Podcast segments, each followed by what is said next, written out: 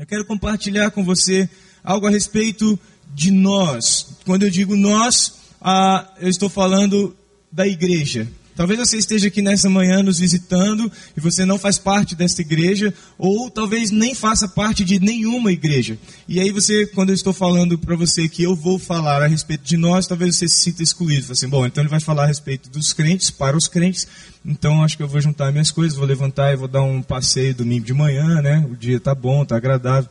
Não, não, não perca a chance de você estar aqui e ouvir um pouco a respeito de como nós pensamos e como ou como nós deveríamos pensar. E você que é cristão, eu queria te dar a chance agora, nesse exato momento, de você se ajeitar na cadeira. Se ajeita um pouquinho na cadeira, porque assim, eu acho que o que Deus tem para nós hoje é algo que requer que a gente faça um ajuste no nosso coração, na nossa vida, do mesmo jeito que você se ajustou na cadeira, para receber o que Deus quer falar conosco. Quando Deus, quando eu senti de Deus trazer esta mensagem, eu, eu tive que me ajeitar, eu tive que repensar, eu tive que fazer o meu conserto. Ah, e eu quero começar é, fazendo uma pergunta para você, uma pergunta que eu fiz recentemente num encontro que eu fui de jovens é, em Belo Horizonte, tive a oportunidade de compartilhar um pouco a palavra de Deus com líderes de juventude de várias, vários é, lugares do Brasil. E numa tarde de sexta-feira eu estava lá compartilhando e eu comecei a minha palavra com essa pergunta que eu estou compartilhando com você nesta manhã. E eu quero que você pense, de fato você responda essa pergunta. É, você não precisa responder para a pessoa do seu lado. Se você quiser, você pode, mas eu quero que realmente você formule uma resposta a essa pergunta por que você está na igreja. Eu vou te dar alguns segundos para você formular aí na sua mente o porquê de você estar na igreja. Por que você está na igreja? Você que frequenta a igreja todos os domingos, todos os finais de semana, para os jovens que frequentam sábado e domingo, para aqueles que ainda frequentam na quarta, vem quarta, sábado, domingo, vem todo dia que tiver alguma coisa na igreja, você vem. A pergunta é: por que você está na igreja? Por que você vem à igreja todos os domingos? Por que você vem à igreja sempre que há a oportunidade de vir à igreja? E em cima desta pergunta, em, em, se, em seguida a esta pergunta, eu quero fazer uma outra, que não está aqui, mas eu vou fazer mesmo assim. É, essa resposta que você deu convenceria as pessoas do seu relacionamento, seus amigos, seus parentes, as pessoas próximas a você, esta resposta que você deu convenceria-os a virem à igreja e permanecerem junto com você na igreja? Você tem certeza? Se convenceria? Se você acha que não convenceria, ou se você não tem muita certeza se é convincente o motivo de você estar na igreja, por que é convincente para você? Por que você está aqui nesta manhã? Como você entende que é este movimento que acontece todos os finais de semana?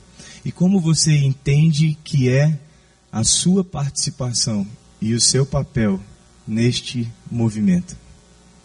Essa palavra ela é tanto para você que é cristão, que é crente há pouco tempo, mas também é para você que é crente como eu há muito tempo.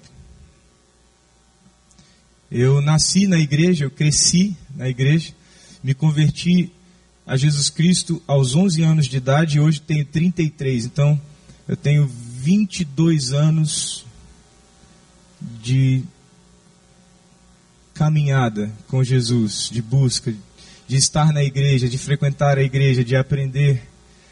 E eu queria que você, junto comigo, pensasse por que nós fazemos parte disso chamado igreja. Eu, há alguns dias atrás, eu abri a internet uh, no YouTube e abri no canal, um dos canais hoje mais famosos do YouTube, é, chamado Porta dos Fundos. Quantos aqui conhecem esse canal do YouTube chamado Porta dos Fundos?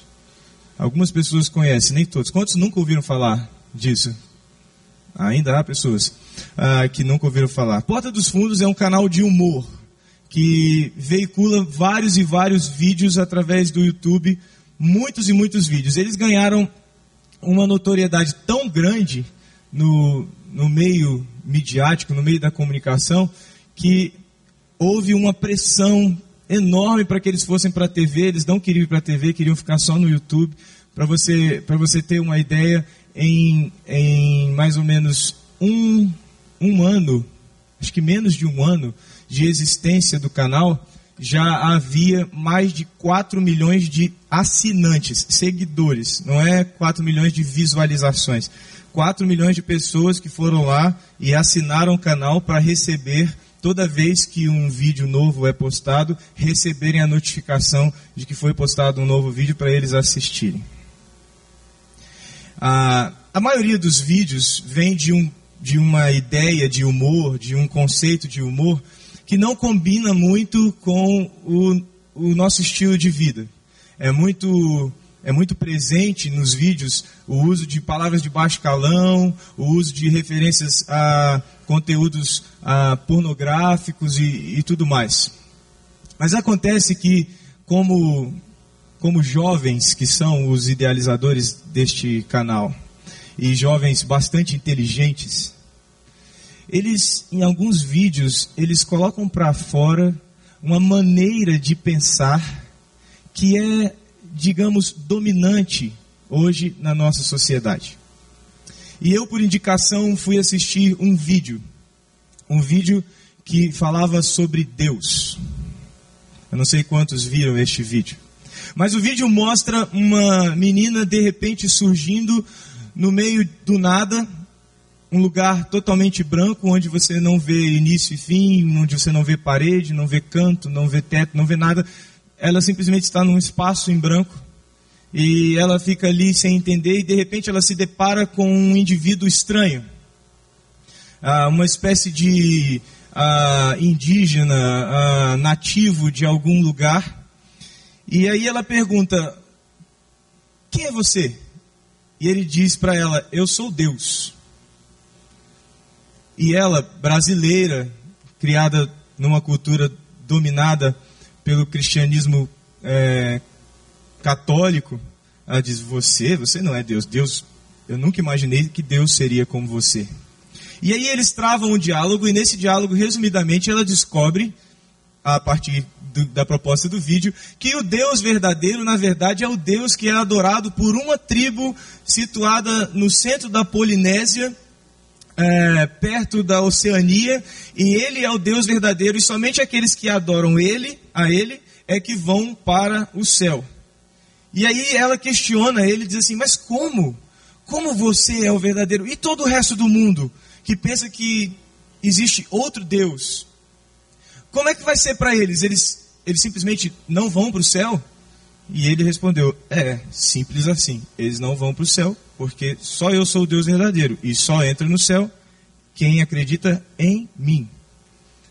Aí ficaram naquela conversa e ela decepcionada. Deus até brinca com ela um pouco. Ele fala assim: Ok, então eu vou deixar você entrar no meu céu. Se você deitar no chão e ficar é, pulando, feito uma lagartixa, encostando a barriga e o peito no chão, se você fizer isso por alguns segundos, é, eu deixo você entrar no meu céu. Então ela deita no chão e fica se debatendo no chão tal. E aí quando ela levanta, ela diz, pronto. Aí Deus fala para ela assim, não, eu estava só brincando com você, você não vai entrar no meu céu. É... Mas o vídeo termina com algo que chama a atenção. A moça do vídeo termina dizendo assim, eu posso te pedir só uma coisa? E aí o Deus do vídeo diz, pode, eu deixo você pedir uma última coisa. E aí ela faz referência a um ícone. Um ícone da igreja cristã. Um ícone da igreja evangélica brasileira. Um homem conhecido por a grande maioria dos que estão aqui nesta manhã. E ela se refere a este ícone dizendo assim: Quando ele chegar aqui, será que você deixaria eu dar a notícia para ele? E ela termina com um sorriso de prazer. Como se dissesse assim: Eu vou ter prazer de mostrar para ele que ele esteve sempre errado. Eu assisti esse vídeo e eu fiquei pensando: o que a Igreja de Jesus Cristo tem feito na nossa sociedade? O que nós, que estamos sentados aqui nesta manhã, chamando este local, chamando esta reunião, chamando este ajuntamento, você que está aqui na frente, olhe para trás, quantas pessoas estão lá? Você que está aqui, pense, o que nós temos comunicado para fora daqui, para fora desse ambiente, que tem feito jovens se dedicarem a montar e editar e, e produzir um vídeo de grande qualidade, simplesmente para no final deixar no ar uma grave crítica a nosso respeito. Eu teria prazer, se tivesse a oportunidade, de dizer para eles, porque quando ela fala dele, ela está falando de nós, porque ele nos representa, queira você ou não. Mesmo que você escreva no seu Twitter, no seu Facebook, ele não me representa, sinto muito te informar, ele te representa. Para os de fora, ele te representa. A não ser que você se expresse de maneira que fique evidente para os de fora a diferença. O que nós temos feito para que estes jovens, essas pessoas de fora dessas quatro paredes que nos cercam, pensem diferente disso. Por que você está na igreja? Será que isso convenceria esta menina do vídeo a estar com você aqui? Eu separei duas citações de duas pessoas muito conhecidas. Uma de Gandhi, que certa vez disse isso aqui. Eu gosto do seu Cristo. Eu não gosto dos seus cristãos. Seus cristãos são tão diferentes do seu Cristo. E uma outra citação de alguém também muito conhecido, um ícone chamado Madonna. Madonna disse: Eu não acho que haja alguma coisa errada com os ensinamentos de Jesus mas eu sou meio desconfiada da igreja. Eu sou meio desconfiada desse pessoal que organizou, que se organizou em torno do que Jesus disse. A pergunta é por quê? O que eu e você temos que fazer para que os de fora não desconfiem de nós? Uma das coisas mais comuns que acontece com a igreja é que a igreja começa a voltar-se para si mesma. E quando nós começamos a voltar, a voltarmos para nós mesmos, nós esquecemos dos de fora e começamos a nos retroalimentar, a nos, a nos satisfazer mutuamente. Nós só fazemos o que nós gostamos, nós só falamos do que nos interessa, nós só usamos o que faz sentido para nós, nós só nos, nos, importamos naquilo com aquilo que, que nos dá prazer. E aí a igreja, ela vai se tornando uma cápsula, uma cápsula tão fechada, que os homens, mulheres de fora da igreja chegam aqui e pensam: eu não consigo fazer parte disso, isso não é para mim. E eu quero te convidar hoje a olhar para um trecho do Novo Testamento, do primeiro Evangelho, o Evangelho de Mateus. Você pode abrir a sua Bíblia agora. No Evangelho de Mateus, bem no início do ministério de Jesus.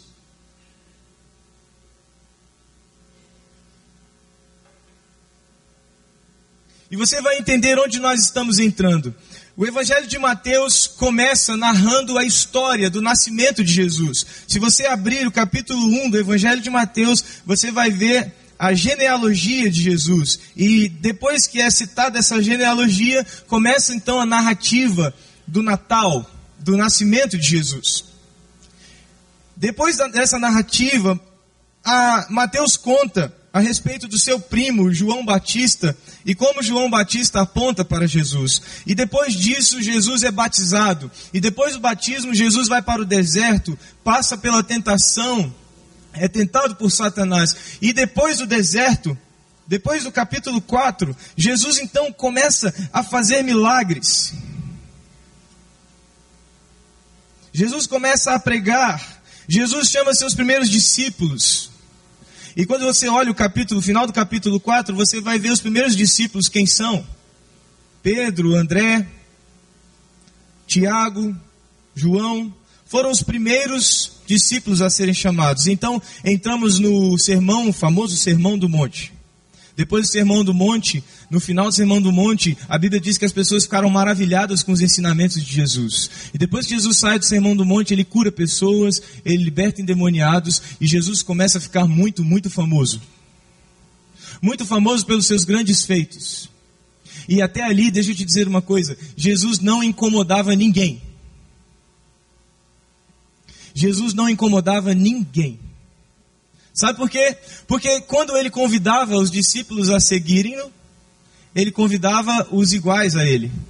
Os primeiros discípulos que Jesus convidou foram pessoas vistas pela cultura daquele tempo como pessoas semelhantes a Jesus. Eram judeus. Pedro, André, Tiago, João, todos judeus. Todos judeus conhecidos por é, minimamente, mesmo sendo homens simples, conhecidos como ah, minimamente defensores da lei e, e preservavam a obediência à lei dos judeus. E por isso, quando Jesus convidou esses primeiros quatro discípulos, não houve nenhuma crise. Quando Jesus curava os doentes, também não havia nenhuma crise, porque, na verdade, Jesus curava todo mundo e tornava ele, como judeu, tornava os feitos a uma propaganda para o judaísmo, até ali. De certa forma, as pessoas olhavam um judeu fazendo coisas extraordinárias. E por isso ele não incomodava nem as pessoas de fora, nem as pessoas de dentro.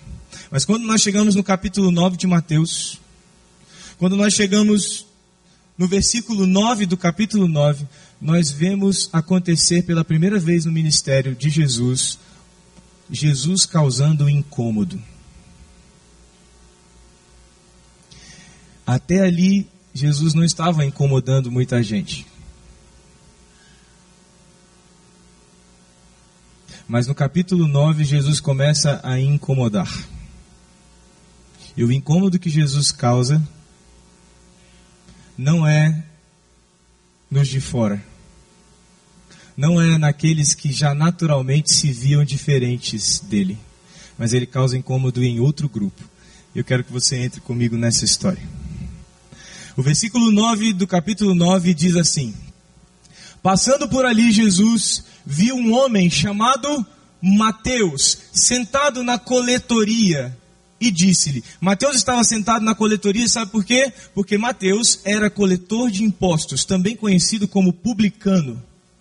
Então Jesus volta-se para Mateus, o publicano, e diz: Siga-me.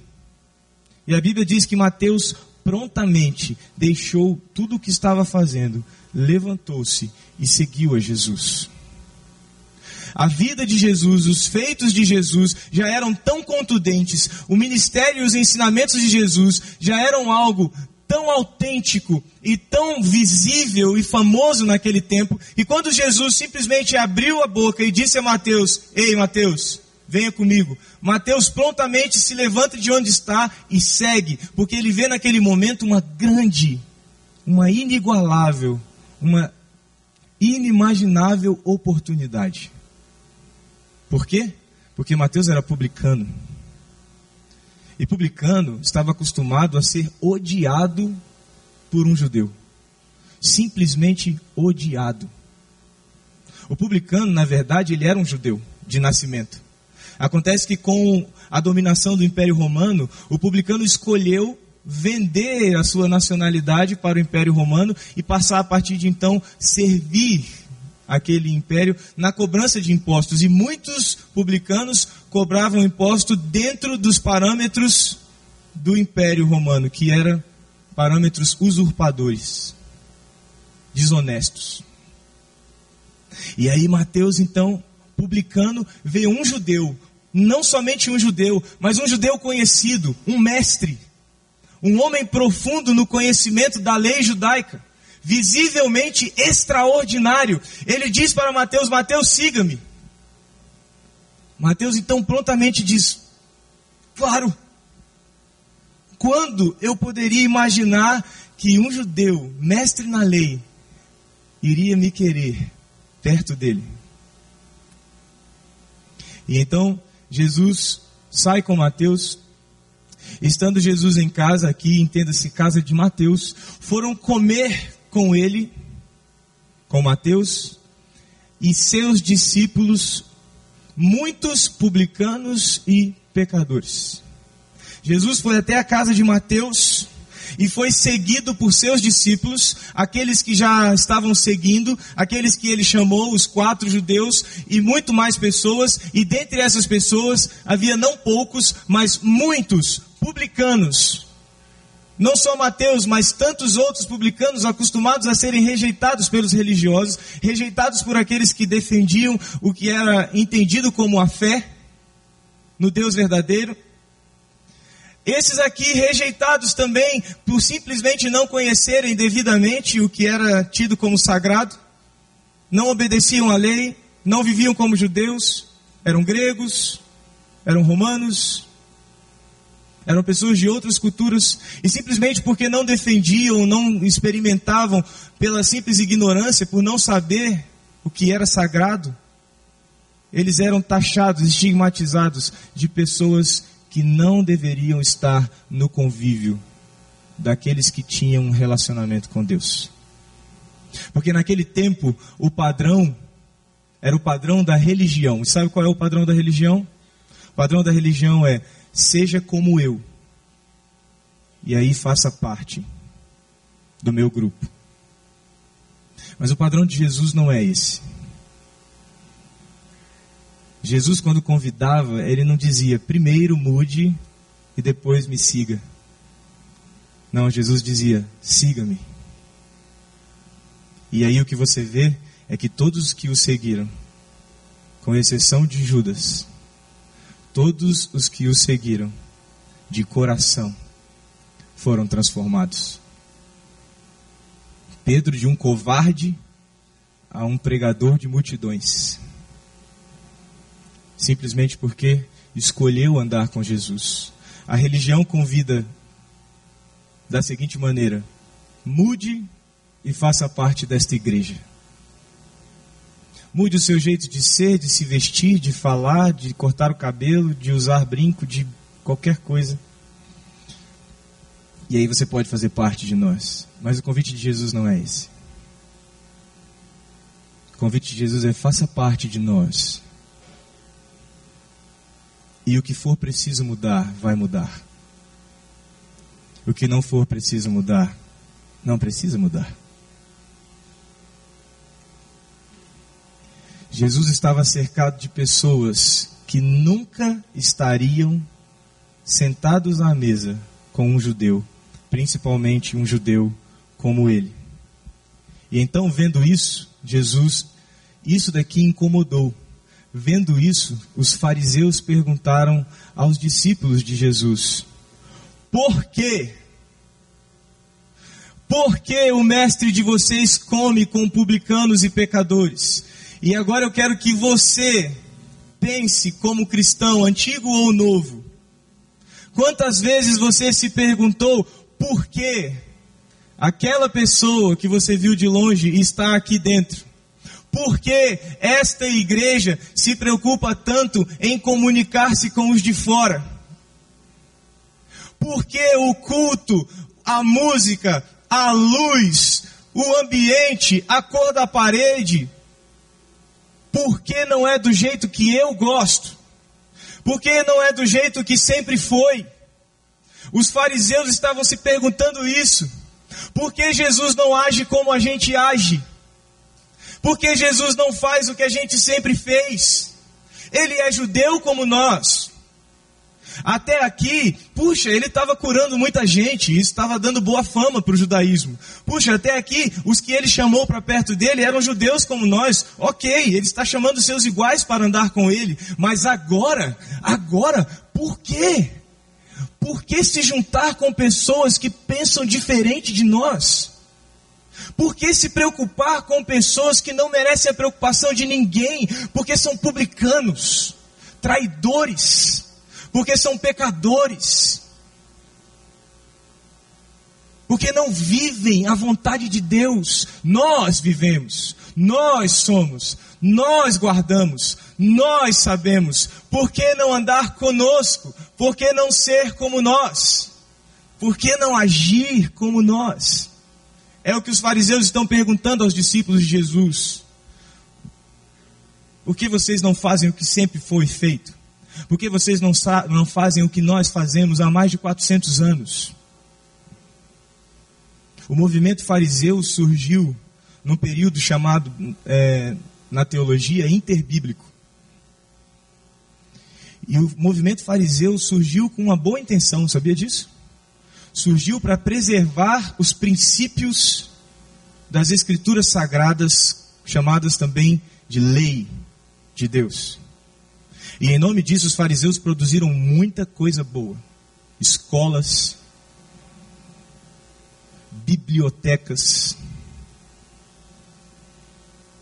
Eles trouxeram o movimento do judaísmo para um nível de convencimento de domínio intelectual como nunca até ali o judaísmo tinha ganhado, por conta dos fariseus. Mas acontece que no meio do caminho eles se ensimesmaram. Eles ficaram tão orgulhosos do que eles fizeram. Eles começaram a pregar para eles mesmos. Começaram a falar para eles mesmos. Começaram a, a como gatinhos, ficaram dentro dos seus cestos, lambendo uns aos outros, com a sua inteligência, com a sua teologia, com a sua religiosidade. E quando Jesus chega, e quando Jesus começa a realizar o seu ministério, nos primeiros cinco, sete, oito capítulos de Mateus, você não vê nenhum religioso se incomodar, nem mesmo com o Sermão do Monte. E olha, o Sermão do Monte é bem incômodo. Mas você não vê o registro de ninguém se incomodando, ninguém querendo prender Jesus, ninguém querendo matar Jesus, ninguém querendo fazer nada com ele. Sabe por quê? Porque até ali agradava aqueles homens, até ali não incomodava. Mas quando Jesus diz: Eu não vim para corroborar com vocês. Eu não vim para repetir o que vocês estão fazendo. Eu não vim para me juntar aos que, aos que creem nem precisar mesmo de mim. Os fariseus perguntaram por quê, por quê. Jesus ouvindo isso. Jesus ouviu o que os homens disseram. E Jesus ouviu mais do que eles disseram. Jesus ouviu a intenção do coração deles. E Jesus responde exatamente a esta intenção. Ele diz: não são os que têm saúde que precisam de médico. Eu não vim para dar braços a vocês e andarmos de braços dados como os grandes religiosos do nosso tempo, os homens perfeitos, os melhores da humanidade. Nós, eu não vim aqui para repetir o que vocês fazem. E eu me lembro do que Jesus disse aos seus discípulos, capítulo 13 de João. Jesus diz: Vocês me chamam mestre, e vocês têm razão. Se eu, que sou mestre de vocês, estou aqui lavando os seus pés, o que vocês têm que fazer então? Se não lavar os pés uns dos outros. Eu me lembro quando Tiago e João se juntaram escondidos dos outros discípulos e chegaram perto de Jesus e disseram: Jesus, você pode nos dar o que nós vamos te pedir? E aí Jesus diz: O que vocês vão me pedir? Bom, quando você estiver no seu reino, deixe que um se assente à sua direita e o outro se assente à sua esquerda. Jesus olha para aqueles dois homens e diz: Vocês não entenderam nada. Os governantes deste mundo governam assim. Vocês não. Vocês servirão o mundo. Vocês serão servos Jesus volta-se para aqueles homens questionando: por que você não faz o que a gente sempre fez? Por que você não continua o que a gente tem feito? Por que, por que você não se junta com aqueles que são iguais a você? Por que se juntar com aqueles que deveriam estar esquecidos, menosprezados, marginalizados? Por que, por que gastar tempo com eles? Por que se voltar para eles? Por quê? Jesus diz: Eu não vim para ficar com aqueles que pensam não precisar de nada. Porque os saudáveis não precisam de médicos. Quem precisa de médico é doente. Jesus volta-se para esses homens e diz: vão aprender isso. E hoje esta palavra dura de Jesus é para mim e para você, cristão, crente, evangélico, membro da Terceira Igreja Batista de Brasília. Essa palavra é para você. Jesus está dizendo: vão aprender o que isto significa. O que? Essa declaração aqui, ó. Desejo misericórdia, não sacrifícios. Quando Jesus traz essa afirmação, ele está falando com mestres da lei, homens conhecedores dos textos sagrados eles sabem exatamente do que Jesus está falando. Jesus está citando um profeta, um profeta chamado Oséias. Um profeta que foi desafiado não somente a discursar e a falar a mensagem de Deus, mas sua própria vida foi desafiada a tornar-se a mensagem que Deus queria levar para o povo. Imagine você que no capítulo 1 de Oséias, Deus chama o profeta e diz assim: Oséias, você vai se casar com uma mulher adúltera. Sabe por quê? Porque é isso que meu povo tem feito. E eu quero que a sua vida seja a mensagem a respeito do meu povo. Osés viveu um ministério que eu não gostaria de viver. Foi desafiado a uma missão que, puxa, eu não, eu teria ajoelhado ali naquele momento, por favor, passa essa para outra, porque para mim não no capítulo 6 do livro do profeta Oséias, o profeta Oséias diz o seguinte: Venham, voltemos para o Senhor. Ele nos despedaçou, mas nos trará cura. Ele nos feriu, mas sarará nossas feridas. Depois de dois dias. Isso aqui foi escrito cerca de 800 anos antes de Cristo. Depois de dois dias, ele nos dará vida novamente e ao terceiro dia nos restaurará. Toda semelhança não é mera coincidência. Para que vivamos em Sua presença. Conheçamos o Senhor, esforcemos-nos por conhecê-lo. Tão certo como nasce o sol, ele aparecerá, virá para nós como as chuvas de inverno, como as chuvas de primavera que regam a terra.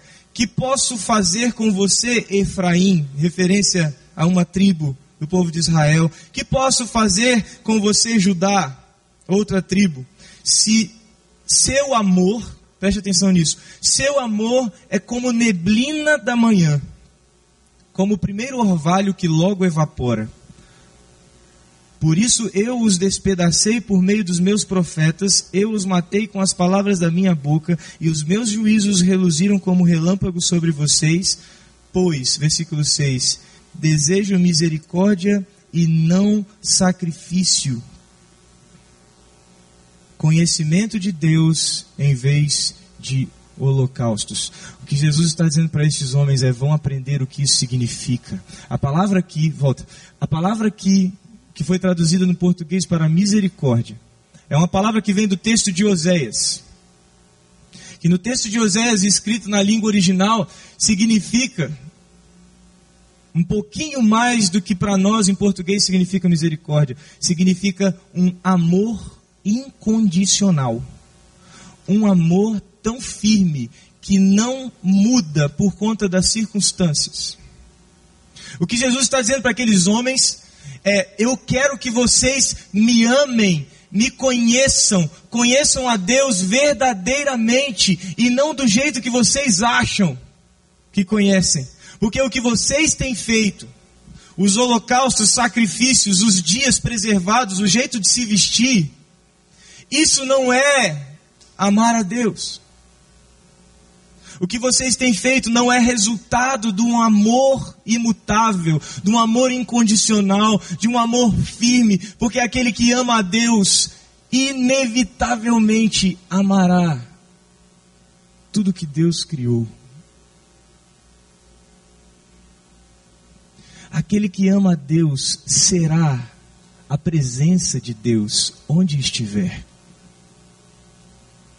Jesus termina dizendo: Eu não vim chamar justos, eu vim chamar pecadores. Nesta manhã estou me voltando para a igreja, terceira igreja, igreja evangélica, cristãos, Igreja de Jesus Cristo, por que você está aqui? Você está aqui porque a pessoa do seu lado é igual a você?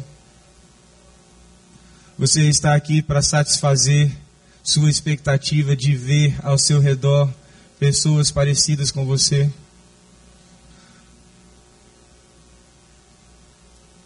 Na verdade, o que eu quero que você conclua nesta manhã é: eu não estou na igreja. Eu sou a igreja.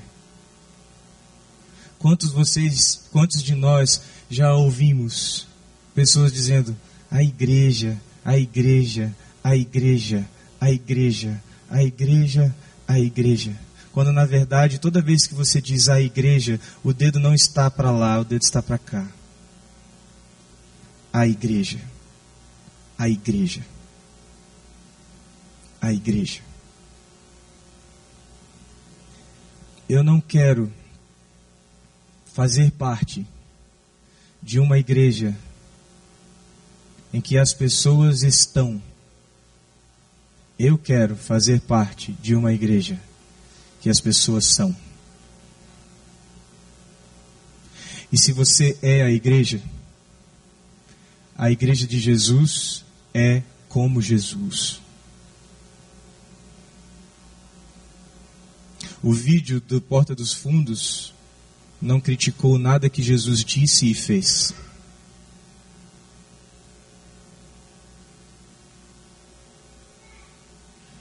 A Madonna e o Gandhi não criticaram nada do que Jesus disse ou fez.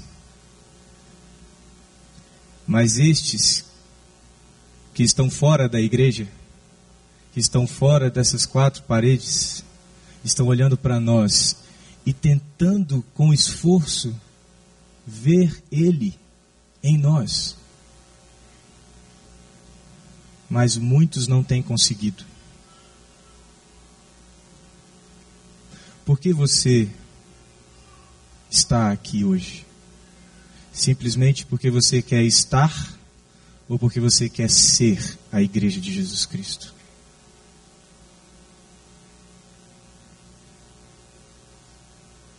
Vamos orar?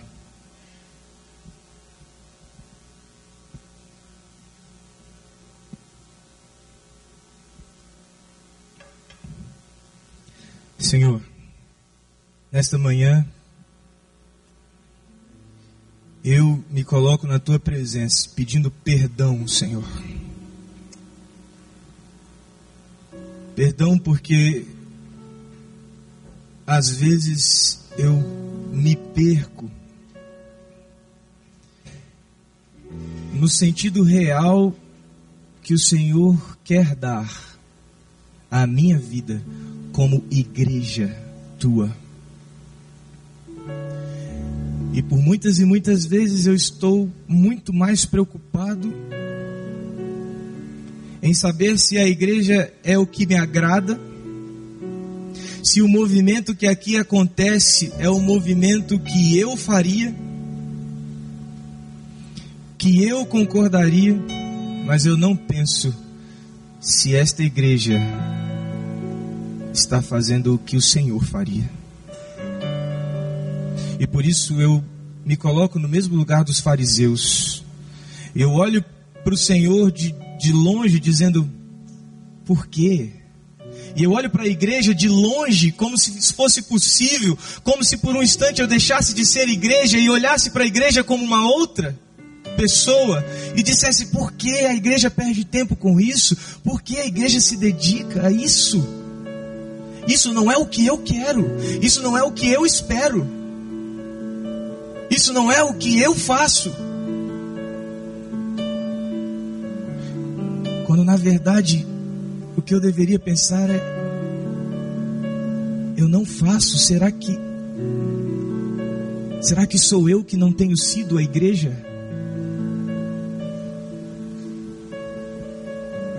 Será que o problema não sou eu ao invés de ser o corpo de Cristo? Nos dá humildade para perceber, Senhor, me dá humildade para reconhecer que eu preciso ser a igreja de Jesus, sendo como Jesus é, incomodando pelas razões certas.